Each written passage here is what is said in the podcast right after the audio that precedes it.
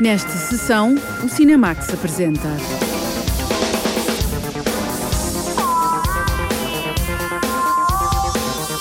Passamos por cá. Ken Loach filma a precariedade laboral e o impacto nas relações familiares. Tristeza e alegria na vida das girafas, a adolescência furiosa, filmada por Tiago Guedes. Turno de dia, documentário de Pedro Florencio sobre o trabalho no Centro de Emergências do INEM.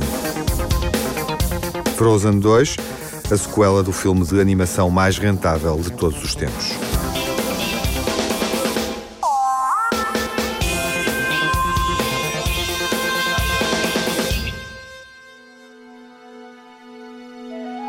Britânico Ken Loach regressa com um filme sobre o trabalho. Não é a primeira vez que filma esta realidade, mas há uma novidade na fragilidade laboral que é dramatizada em Passamos por Cá. A jornalista Lara Marques Pereira viu o filme quando foi exibido no Festival de Cannes.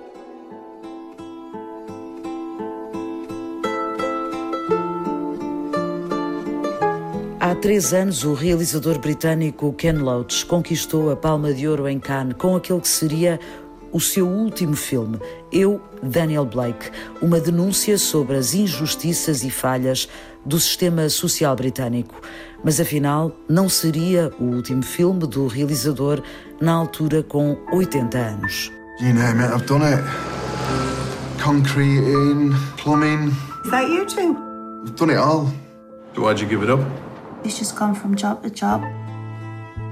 Há ainda muitas histórias para contar num tempo em que os desequilíbrios sociais são cada vez mais acentuados.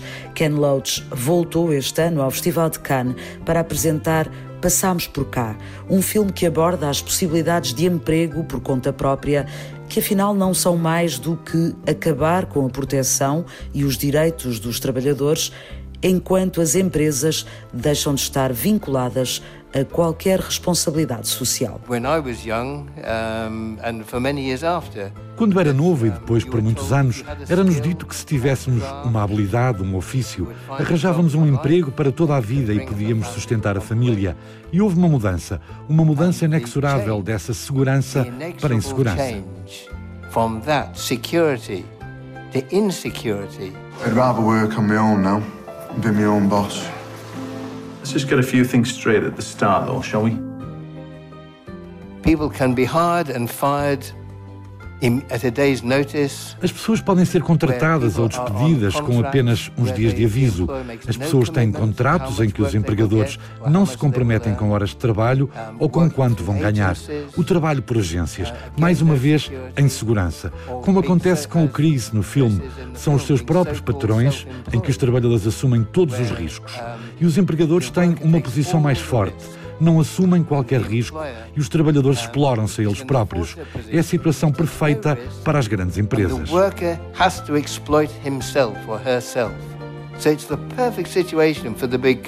A classe trabalhadora está à mercê das grandes empresas e do novo paradigma do mercado de trabalho, que resulta na autoexploração por parte dos funcionários sujeitos a cumprir metas impossíveis. Para Ken Loach, não há qualquer engano. Não é o capitalismo a falhar, é o capitalismo a funcionar em pleno. You don't work for us, you work with us. So you have a contract to get paid for the visits? A história da família Turner passa-se em Newcastle, cidade no nordeste de Inglaterra, habituada a lutar pela sobrevivência. Well, Newcastle is a, a small city in, in the north, um, and it's got a very strong character. Newcastle é uma pequena cidade no norte e tem um caráter muito forte. Está um bocadinho separada do resto do país. Tem uma forte tradição de luta.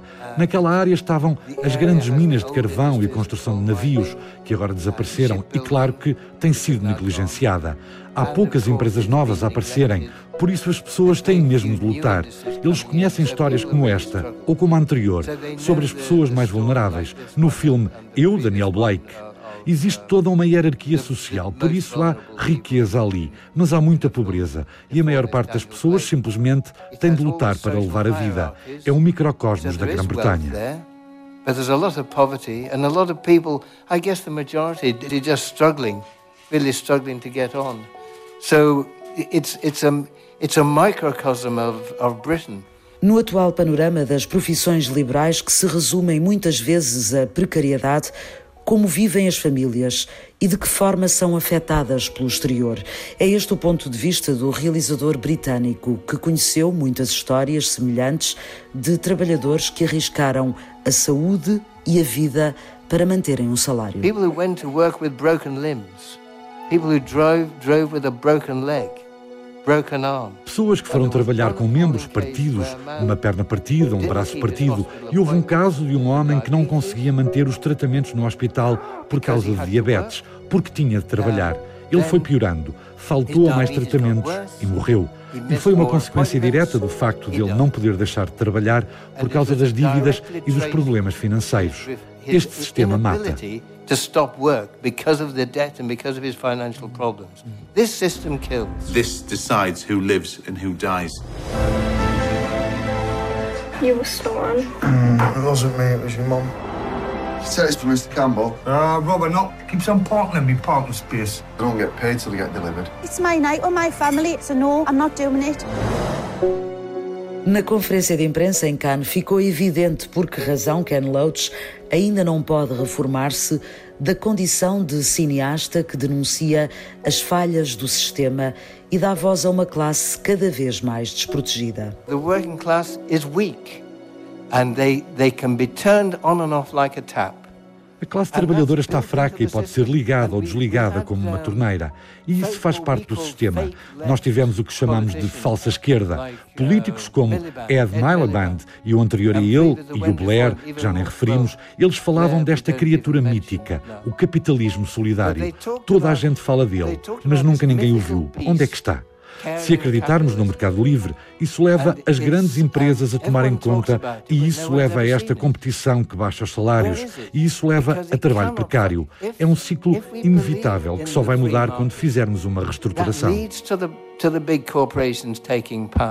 That leads to this competition to lower wages, and that leads to precarious work. It's an inevitable set of consequences.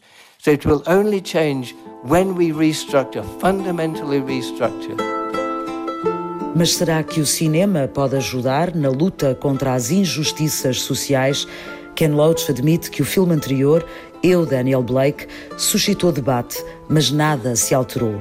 Por isso, o cineasta usa a visibilidade do Festival de Cannes para passar a mensagem para os que consideram que este é o tempo de radicalismos políticos, à esquerda e à direita, Ken Loach deixa uma pergunta. I don't see the extreme left. Where is it? Anybody here a member of an extreme left party? I don't see it. And is the extreme left in France? I see the extreme right. Eu não vejo a esquerda radical. Onde está? Alguém aqui faz parte da esquerda radical?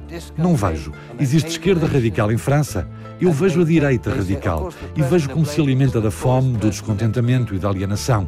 E claro que eles dizem que a culpa é da pessoa mais pobre que estiver ao nosso lado, ou que parece diferente. Talvez venha de outro país. Esta é a pessoa a culpar. E eles cresceram com o aumento do trabalho precário e a fome das pessoas. É de onde eles vêm. E se não lidarmos com isto, a extrema-direita vai crescer porque as pessoas vão ficar ainda mais zangadas, desesperadas e receosas. A extrema-direita alimenta-se do medo. A esquerda alimenta-se da confiança. Se tivermos confiança, dizemos que podemos mudar as coisas, podemos ficar juntos. Está nas nossas mãos fazer isto. The left thrives on confidence. If you're confident, you say, yes, we can change things. Yes, we can get together. It's in our power. We can do this. How does your company get away with this? This is my family. Thanks for the great day. And I'm telling you now, nobody messes with my family. O cinema que suscita o debate, as histórias que contam as vidas da maior parte da população no planeta. É este o território de Ken Loach, um cineasta comprometido com a denúncia dos desequilíbrios sociais e que pode ainda estar longe da reforma. Ken Loach, de regresso com um filme social, um drama familiar. Olá, João Lopes. Olá, Tiago. Vale a pena perceber o significado deste título. Pode parecer estranho, mas faz todo sentido.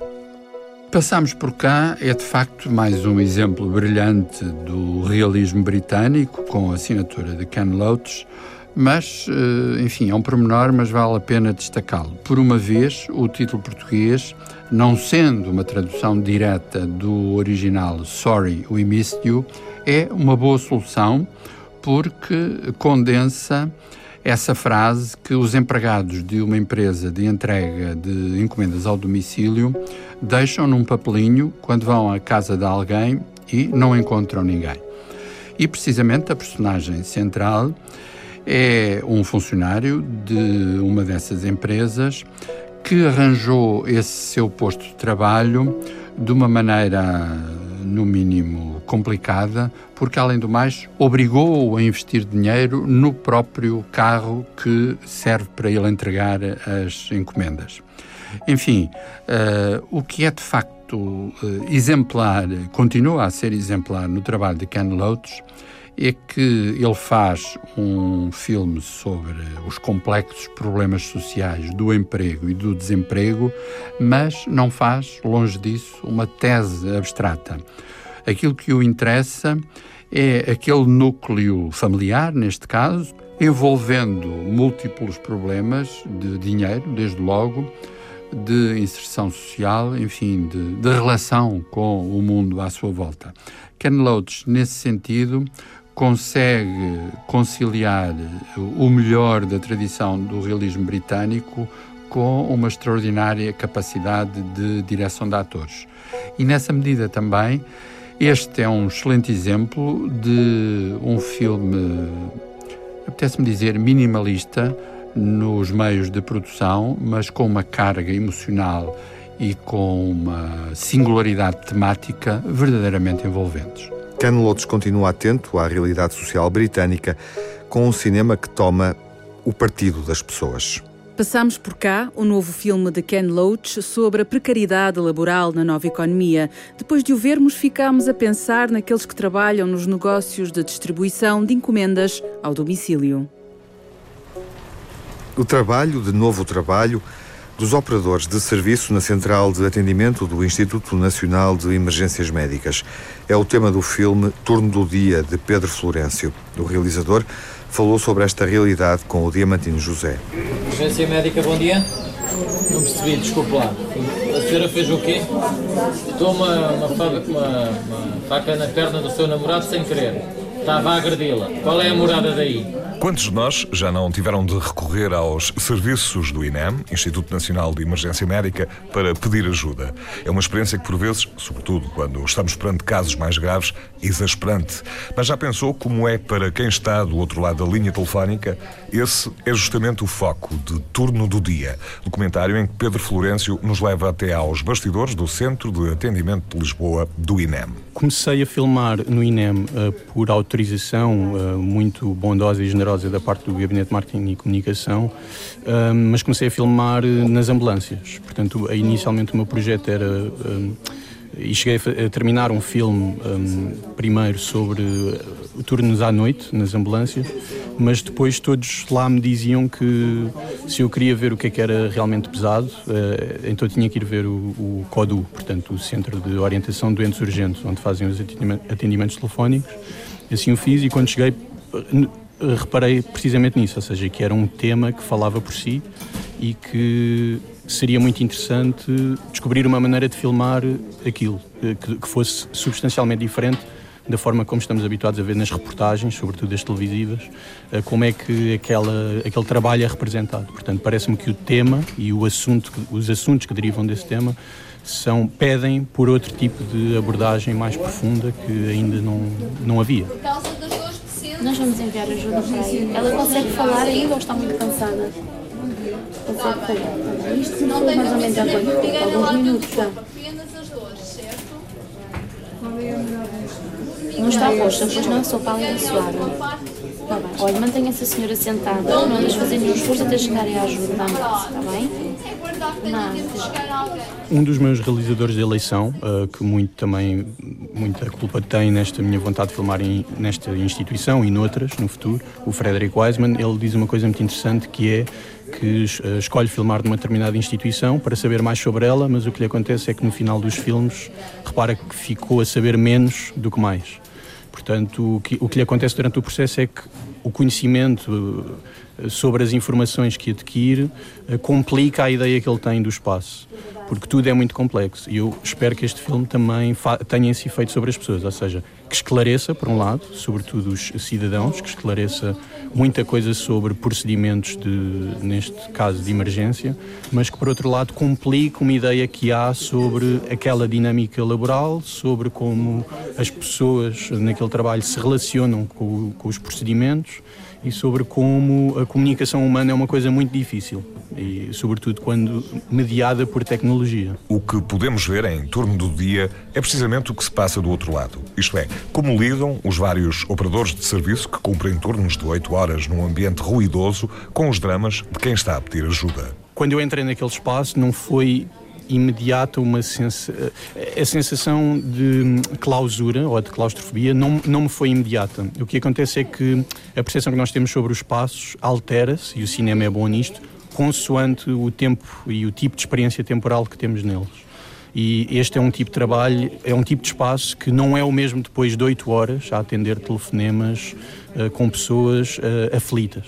Portanto, estar lá, uh, observando e tomando atenção ao, à maneira como a energia do, dos próprios um, atendedores de chamadas ia, se ia alterando, foi muito pedagógico para mim para poder perceber como este devia ser um filme sobre essa acumulação do cansaço. E, portanto, nesse sentido, o que eu tentei fazer com o filme, mais do que só ser um, um filme sobre um assunto específico, é um filme que reproduz essa experiência do cansaço num ambiente que é muito propício a que esse cansaço e essa inquietação se instale.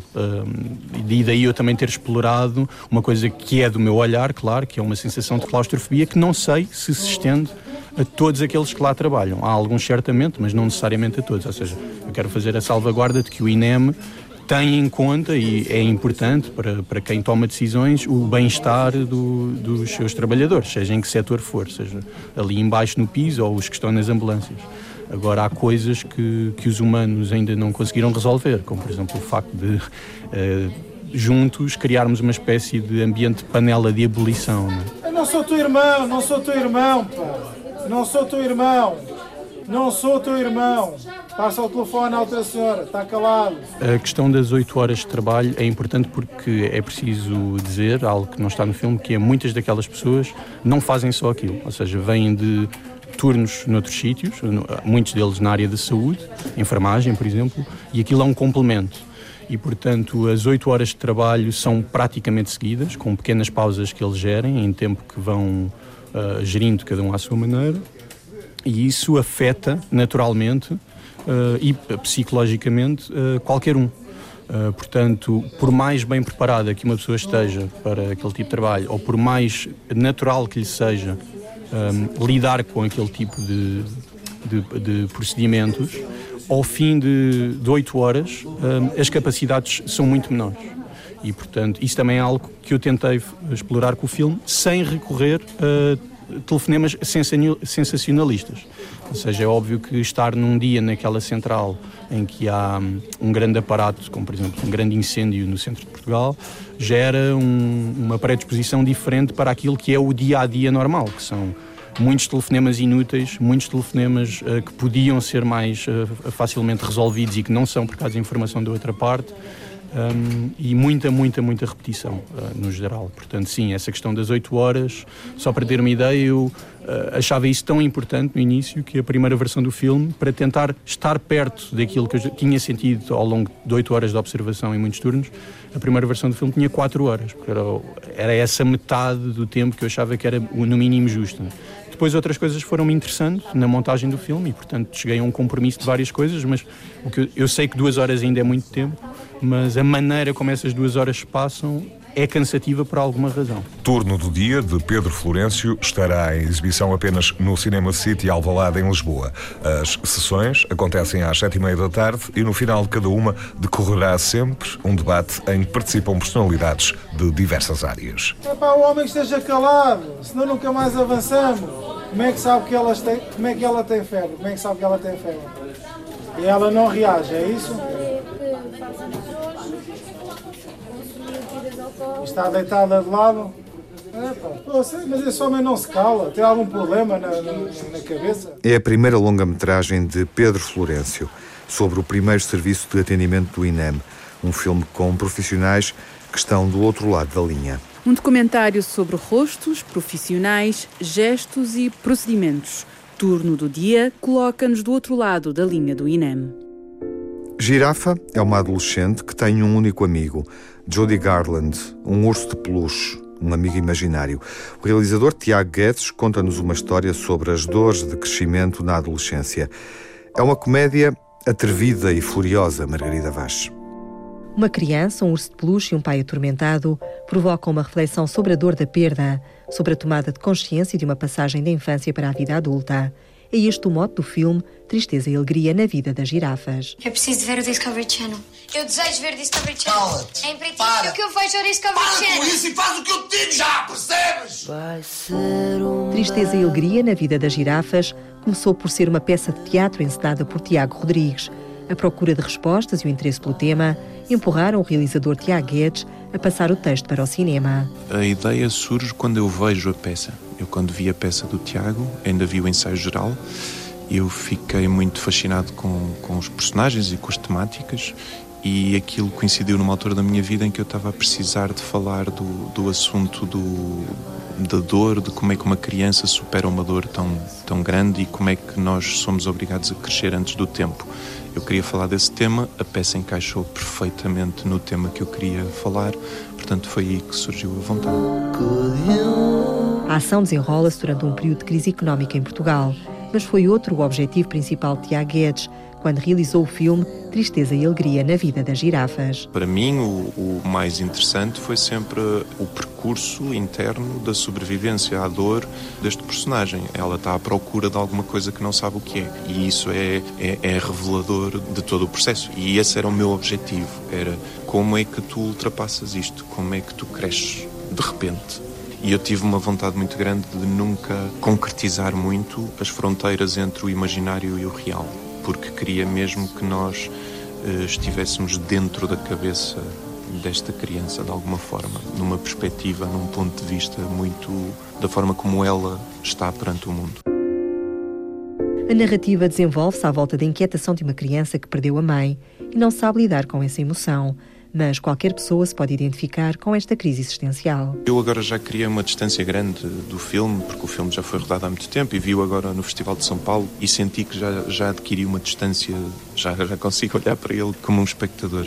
E eu acho que nós vamos nos identificando com muito muitos momentos e com muitos personagens e com muitas situações, a forma como nós acreditamos e a forma como somos ingênuos muitas vezes e a forma como de repente há um cinismo no mundo. Tudo, tudo isto visto pelos olhos dela, eu acho que nós próprios percebemos o que é que está ali a passar.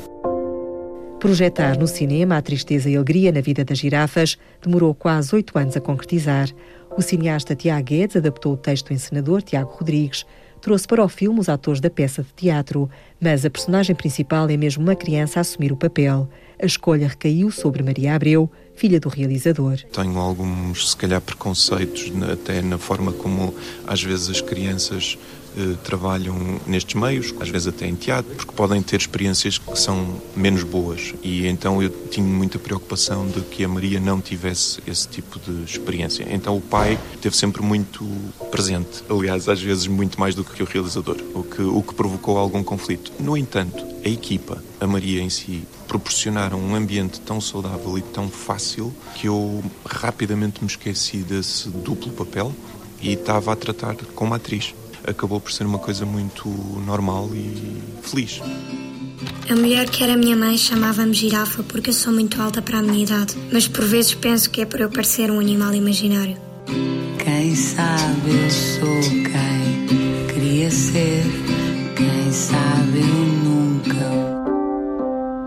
Girafa é o nome da criança, é uma menina órfã de mãe que vive só com o pai e que exterioriza o que sente através de um urso de peluche. A girafa é uma personagem que teve um momento de vida que foi complicado e que neste momento está a metê-la um pouco triste. Esta personagem tem 10 anos, que representa também a mudança de uma idade e de mudança do, de uma infância para uma vida. Ou seja, é mesmo a morte de uma infância de uma criança. Maria Abreu tem 14 anos, começou como atriz no teatro. Estreia-se agora no cinema no filme Tristeza e Alegria na Vida das Girafas. Preparou-se para o papel de girafa com maturidade e responsabilidade. Quando sou uma personagem, eu leio e penso que estou mesmo na mente daquela personagem, ou seja, esqueço a minha vida no momento onde eu estou a tratar daquela personagem e penso que aquilo me está a acontecer mesmo à minha volta, ou seja, eu entro na personagem como se fosse a minha vida. Mas naquele preciso momento houve uma coisa que me ajudou, que foi a minha mãe não estava presente, a minha mãe estava fora, Portugal, e isso torna-se como se fosse também uma espécie de uma perda de longínquo de estar longe daquela pessoa, o que fez com que eu tivesse um peso diferente a fazer aquela personagem e a forma de olhar ser diferente. Filha do cineasta Tiago Guedes, Maria Abreu, a jovem atriz, quando chegava ao platô, distinguia o pai do realizador. Eu e o meu pai, antes de começar as gravações do filme, fizemos um acordo que foi em casa ao seu pai, no filme Sou Realizador. Que eu te digo lá, não é como teu pai, sim como teu realizador. E eu disse, ok, está-se bem. Então lá sempre reagimos como realizador e atriz, mas sempre com aquela ligação entre pai e filho, porque isso é impossível retirar ou não existir, especialmente da forma como eu tenho como pai, porque felizmente nós temos uma ótima relação. Durante as filmagens, o mais difícil para Maria Abreu foi ter de dizer um palavrão. Estava lá muita gente, muitos amigos meus, muitos adultos, e tornou-se muito pesado e muita pressão. Aconteceu uma coisa por trás das câmaras que foi estava a chorar atrás da escola a dizer que não queria fazer aquela cena. Tona era a pessoa que mais me estava a dizer: Bora, vá, tu consegues, tu tens de fazer isto, estás a fazer isto tudo tão bem até agora, tu vá, bora. E eu houve um momento onde eu me levantei e disse: Vou dizer mesmo, vou fazer aquilo mesmo para marcar. Foi um dos momentos que mais me marcou até hoje, que ainda me lembro como se fosse ontem. Ao longo do filme Tristeza e Alegria na Vida das Girafas, ouvem-se muitas asneiras. Judy Garland? O que é que foi, caralho? Amanhã deves colocar-te no interior da minha mochila. Ah, foda-se até que enfim. Uma aventura? Uma aventura! Uma aventura! Uma aventura! Uma aventura! Uma aventura! No discurso são usados palavrões. O ator Tona Quito explica que a linguagem do urso de peluche, imposta pelo momento, reflete o que a criança pensa. Ele diz palavrões porque é, é, é a maneira dele falar, dele se expressar, não, não sabe outras palavras para poder dizer ah, estou, estou tão triste. Portanto, tem, tem que estar mais condimentada esta, esta ele tem que conseguir descrever também uh, a potência que é estar triste. Portanto, ele é uma espécie de uma, se a gente quiser falar, falar é uma espécie de poética. Portanto, é uma maneira de falar. Ele não tem filtros. Se calhar muitos de nós gostaríamos de ter um urso de peluche ao nosso lado para avançar à nossa frente. Diz, olha, diz lá o que eu penso, que eu agora não posso dizer. E então né, o urso tem esta, tem esta capacidade de falar de nós nos reconhecermos naquele tipo de atitude e de energia que muitas vezes gostaríamos de ter. O ator Tonan Quito volta a vestir a pele do urso de peluche Judy Garland, o companheiro de viagem da girafa. É ele que exterioriza a raiva e as emoções reprimidas de uma menina que não sabe lidar com a dor. O Judy Garland é o urso peluche da girafa, uma espécie de alter ego dela, só ela que o consegue ouvir e ver, a mexer-se. É um urso de peluche que está bastante revoltado, daí que ele sempre abre a boca diga muitos palavrões, porque é a única maneira que ele também de, tem de expressar aquilo que sente. Tristeza e alegria na vida das girafas acompanha a aventura de uma menina obrigada a crescer e que reflete os seus problemas existenciais num urso de peluche. Vai correr toda bem, girafa.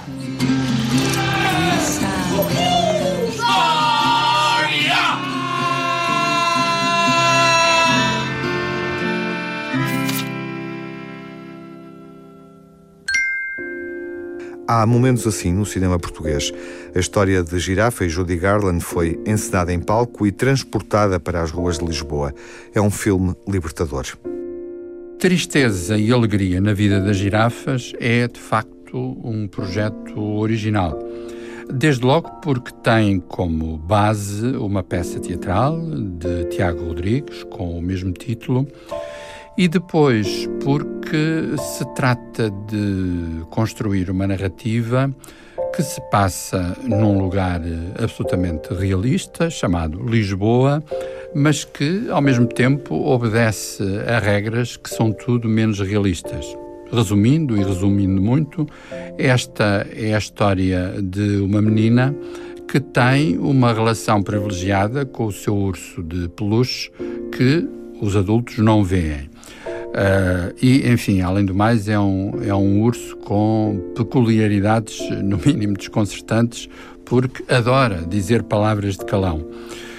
E uh, o que é muito curioso e que torna este filme qualquer coisa de, de inclassificável, e dizer inclassificável é, neste caso, um, um elogio, uh, é o facto de o realizador Tiago Guedes conseguir preservar essa sensação de tudo acontecer em lugares que reconhecemos, do dia a dia, e, ao mesmo tempo, uh, projetando a sua história numa dimensão de fábula que, em última instância, visa a própria descoberta da identidade da criança. Quem sou eu é, de facto, implicitamente a pergunta que aquela personagem está constantemente a fazer com o auxílio ou não do seu ursinho de peluche.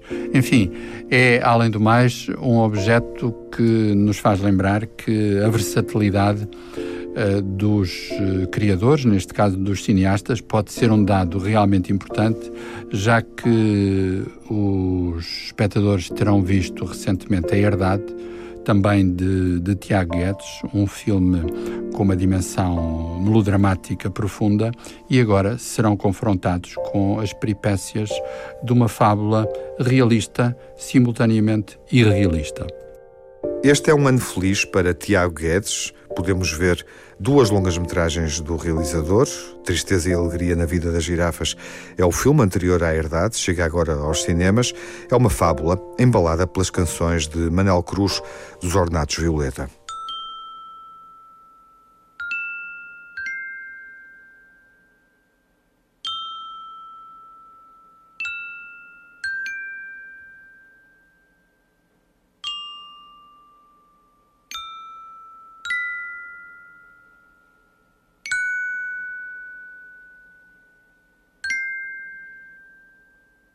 Vai ser um belo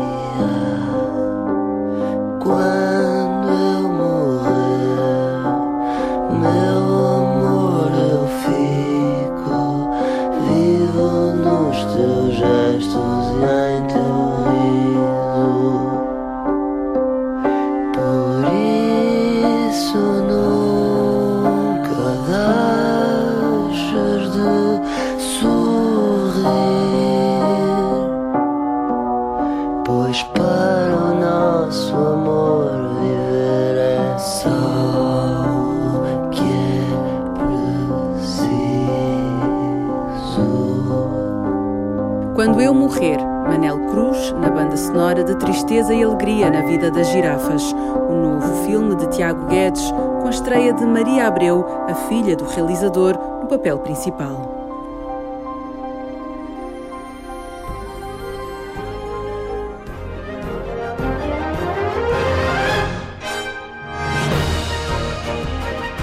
A Disney relança Frozen, a sequela do filme de animação mais rentável da história do cinema. Seguimos até ao Reino do Gelo, guiados pelas vozes da versão portuguesa e descobrimos o que sucede com Elsa, Anna, Olaf, Christoph e Sven neste novo filme. A Elsa parece-me estranha, não? Ela parece mesmo Elsa? Eu ouvi uma voz. Uma voz? O que é que queres dizer? Vão para a Palésia! Olá, eu sou Maria Camões e faço a Elsa do Frozen. em relação à Elsa, não é? Ficaram muitas questões no ar, não é? De onde é que vêm os poderes da Elsa? Porquê é que a Elsa tem poderes? Porquê é que a irmã não tem? E podemos partir daí, não é? Podemos partir de tentar perceber de onde é que, de onde é que os poderes dela vêm e como é que ela pode ajudar as pessoas do, do reino dela. Para além de, de haver esse amadurecimento e de, e de ela estar mais calma e mais serena, há uma, há uma coragem que se desenvolve nela que é, é incrível, não é? Quase uma, uma, uma posição da ideia que nós temos de super-herói. Quase, quase que é uma nova super-heroína da, da Disney, acho, achei incrível. Uma princesa que é super-heroína ao mesmo tempo. Eu vou contigo. Ana, não. Desculpa, escalei as montanhas do norte, sobrevivi a um coração congelado e salvei-te do meu ex-namorado. Por isso, olha, também vou. Sou Bárbara Lourenço e dei a voz à princesa Ana do Frozen e do Frozen 2, obviamente. É a minha voz normal, praticamente. Posso, por exemplo, chamar a minha irmã Elsa, eh, posso dizer eh, ao Christophe que eu gosto muito dele, mas mais pela Elsa. É mais ou menos. Elsa, nós não podemos fazer isto separadas. Temos de fazer isto juntas. Esta frase é muito, muito dita no filme. Ela dá-se bem com toda a gente. Ah, obviamente que com o Christophe não nos podemos esquecer que já passou algum tempo. Com o Christophe nota-se que há ali uma harmonia, um bocadinho diferente, porém nada muito concreto. Com muita pena do Christophe. Mas vão ter muito boas surpresas no final ah, do filme. Quem são vocês? Olá, eu sou o Olaf. Ah, desculpem, é que as roupas tolhem-nos movimento. Eu sou o Bruno Ferreira e dou a voz falada ao Olaf. O Olaf desempenha aqui o papel do elemento que quer ajudar, mas por ser tão desastrado e trapalhão, as ajudas dele, que são muitíssimo bem intencionadas, acabam por resultar e proporcionar sempre grandes gargalhadas, porque ou se desmonta, ou troca os pés, ou troca os braços com, com o nariz e cai a cenoura e com o Olaf tudo é possível acontecer. O humor que ele traz ao filme acaba por depois fazer com que o filme não seja exclusivamente uma história de príncipes e princesas e seja também, para além disso, uma história com muitas confusões e com muito humor proporcionado justamente pelo nosso boneco de neve Olaf. A voz do Olaf eh, será sempre a voz do mesmo a do 1 e do spin-off, que, como ele próprio diz, continua a adorar abraços calorosos. Faço a parte falada, a parte cantada do Olaf é do Henrique Feist, portanto somos uma espécie de dois em um, cada um é, um, é, é metade do Olaf. Eu tenho uma voz muito característica e muitas vezes pedem-me, muitas vezes, para. Faz lá aquela canção do verão do Olaf. E lá está, faço. Faço. Dou-lhe uma nuancezinha. Sempre quis soprar um dente de leão. Irei fazer o que a neve faz no verão. Era do primeiro. E agora vão ver a do segundo. No primeiro, há a nuance de um boneco de neve sempre quis saber o que era o verão. E neste dois, é um boneco de neve que pensa que quando eu for mais velho, passa tipo uma mensagem para se perceber que posso ser um boneco, mas não deixe de ter sentimentos. Não deixe de pensar, não deixe de contemplar e não deixe de passar uma mensagem. Ana, Elsa, Christoph, Sven, Amélia. Eu nem conheço nenhuma Amélia. O meu nome é Ana Margarida e eu dou a voz cantada à personagem Elsa no filme Frozen 2. A Elsa tem duas grandes canções e há uma outra na qual ela participa. São em momentos diferentes que marcam a forma como ela se sente. E uma delas é num, num culminar, é um momento que já vai ser mais para a frente do próprio filme e essa eu acho que marca bastante. Eu quando gravei tive que me colar à Idina Menzel. Na parte cantada há todo uma, um conjunto de questões técnicas e expressivas tem de ser igualmente agressiva ou menos agressiva naquela parte porque ela faz assim, com mais vibrato ou menos vibrato porque ela faz assim. Há, há todas estas condicionantes. Muito mais além, muito mais além. Já tive aventuras, eu sei que é sedutor. É demasiado que eu arrisco se contigo for muito mais além. Daqui fala a Elsa. E daqui fala a Ana. E queríamos muito convidar-vos para virem ao cinema ver o nosso filme Frozen 2. Se vocês não forem ver, eu não vos dou abraços calorosos. Espero por vocês no cinema. Olaf, beijinhos. Já tive aventuras, eu sei que é sedutor.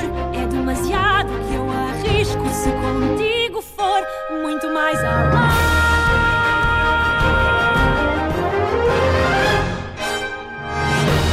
Muito mais além é o tema principal de Frozen, o Reino do Gelo.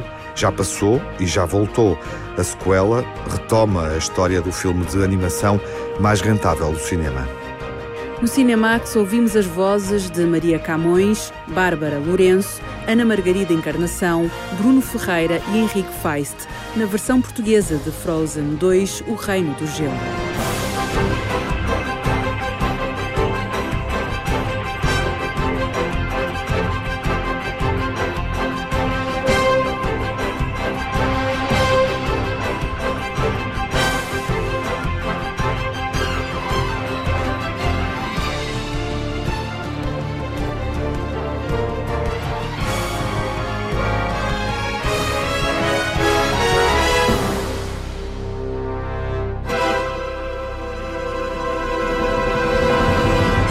Cinema realista e social de Ken Loach está recheado de personagens como nós, nas quais nos revemos, com as quais nos identificamos. É assim há cerca de meio século. Na semana em que estreia Passamos por cá, vamos rever uma das primeiras longas-metragens do cineasta britânico, Ken, Os Dois Indomáveis, um filme juvenil. Passamos por cá, o novo filme do inglês Ken Loach foi um dos momentos altos da última edição do Festival de Cannes. Não teve qualquer prémio, é verdade, mas consolidou uma certeza muito forte. O realismo britânico continua a ser uma poderosa força narrativa. Ken Loach, convém lembrar, está longe de ser um principiante neste registro. Aos 83 anos de idade, possui uma obra com uma trajetória de mais de meio século. Casper! On your feet! You were asleep! Were you, Casper? I don't know, sir. I know! You were! You were asleep! Why were you asleep? You erratic scoundrel! Don't know, sir. They all seem to pick on you, don't they, Casper? Why is it? Don't know, sir. Is it because you're a bad one? Maybe I am sometimes, but I'm not that bad, sir. This is Billy Casper. Billy Casper cheats, steals, lies, fights. Because, well, because he has to. You see, if you're not like the others, if you simply don't belong, then you have to manage alone. Casper! Casper! Alone. Unless, unless you have a friend, like Kess. Come on, Kiss. Come on, then. A very special friend, who doesn't mind that you're different. Billy Casper faz batota, rouba, mente, luta. Porque, pois bem, porque tem de o fazer. Quando se é diferente dos outros, quando não se pertence a qualquer lugar, então é preciso resistir sozinho. A não ser que se tenha um amigo como Cass. É assim que o trailer original do filme Cass, realizado por Ken Loach em 1969, apresenta a relação de um rapazinho indefeso, Billy Casper, com o seu amigo Cass. A sua odisseia acontece num ambiente escolar, familiar e social eminentemente tradicional.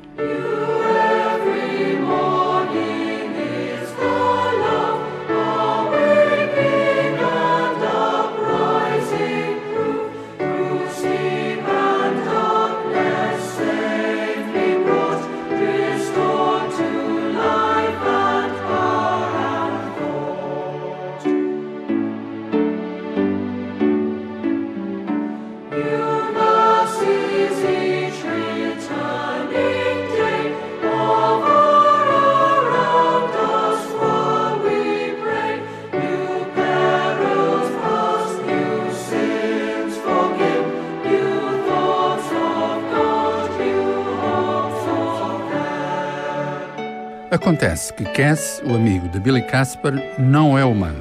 Cass é um falcão, da palavra inglesa kestrel, que Billy recolheu e com quem aprendeu a conviver numa aliança que para ele representa uma componente fulcral da sua existência.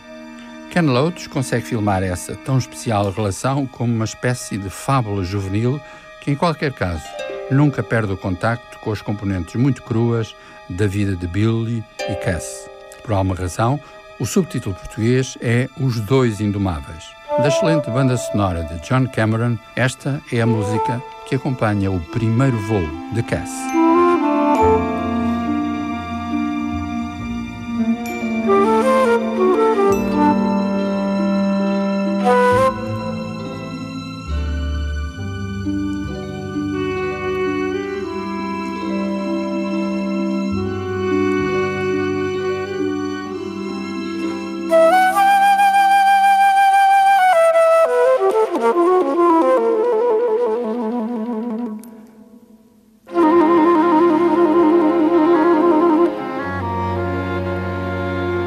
Depois de Cass, Ken Loach assinou muitos títulos marcantes, procurando sempre refletir as convulsões sociais e históricas do seu próprio país. E é mesmo dos poucos que já conseguiu ganhar duas vezes a Palma de Ouro de Cannes, em 2006, com Brisa de Mudança, e em 2016, com Eu, Daniel Blake. A sua atenção ao cotidiano social faz com que muitas vezes integre nas bandas sonoras músicas e canções que fazem parte do imaginário popular. No caso de Cass, um bom exemplo será Honey, I Miss You, um sucesso de 1968, composto e interpretado por Bobby Russell. See the tree, how big it's grown. Friend, it hasn't been too long. Wasn't big. I laughed at her and she got mad. The first day that she planted it was just a twig. Then the first snow came and she ran out to brush the snow away so it wouldn't die. Came running in, all excited, slipped and almost hurt herself, and I laughed till I cried. She was always young at heart, kinda dumb and kinda smart, and I loved her so. And I surprised her with a puppy, kept me up all Christmas Eve two years ago. And it would sure embarrass her when I came in from working late, cause I would know that she'd been sitting there and crying over some sad and silly late, late show. And honey, I miss you.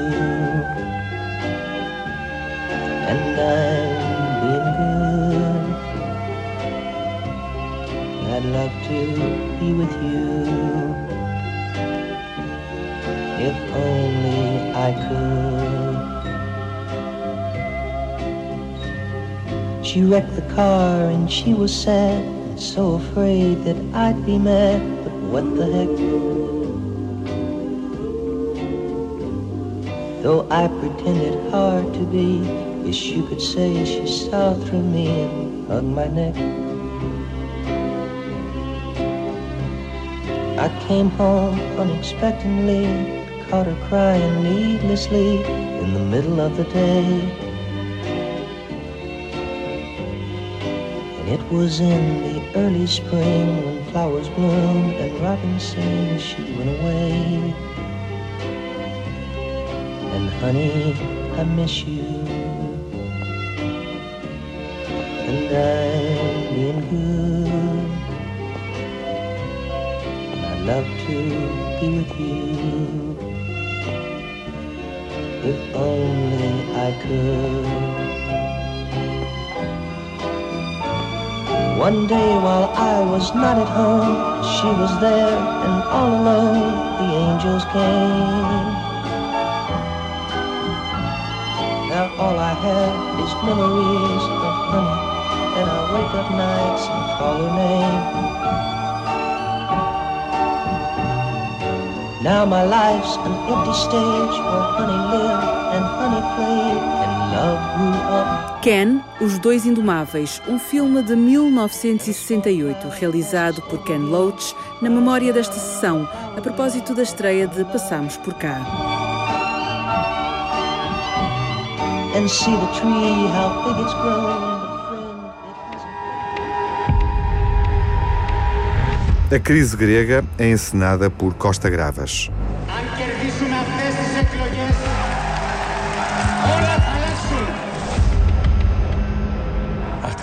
Αυτή είναι η δύναμή μας. Τώρα θα δει επιτέλους η Ευρώπη τι είμαστε. You're the Minister of Finance. Your party promised the voters you'd wipe out the debt. The Germans and their allies will strangle you. They'll do all they can to crush you and the hope you represent. I'm asking not for an erasure of our enormous debt, but for its restructuring. I'm sure we're going to do good work. La réussite de votre programme sera aussi notre réussite. They won't let you do that. Europe set up a rescue plan to save Greece. The rescue plan was to save the German and French banks. Their colossal debt was transferred onto the Greek people. Our government wants dialogue. Out of the question to renegotiate the MOU Le peuple grec a des obligations. This will lead to closure of your banks and to an exit from the Eurozone. You are throwing us out of the Euro. I didn't say that. You implied that. He's the one that should be kicked out. We need a Yannick set. Πρέπει να τους δώσουμε κάτι για να καταλήξουμε σε μια συμφωνία. Είναι παγίδα. Όλοι θα προσπαθήσουν να σε κάνουν να, να υποκύψεις. Sign the MOU or exit the Euro. You are wasting our time! If you were me, would you sign this MOU?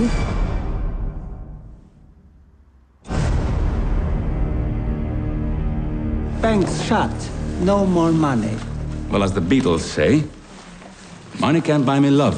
Comportem-se como adultos, o filme de Costa Gravas adapta a novela biográfica de Yanis Varoufakis. É uma tragédia grega que interessa aos portugueses. Vai estar em cena na próxima sessão, quando estrear nos cinemas nacionais.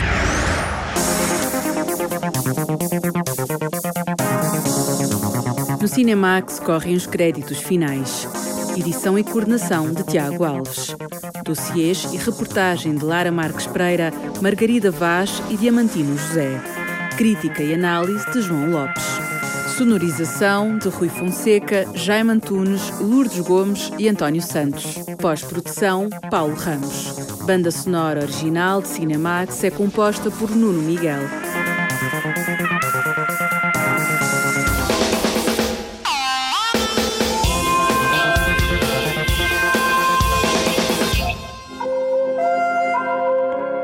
Cinemax é um canal de cinema em português, com sessões de curtas-metragens na RTP2. Toda a atualidade na página digital rtp.pt/cinemax e também nas redes sociais. Torne-se fã no Facebook e siga-nos no Twitter.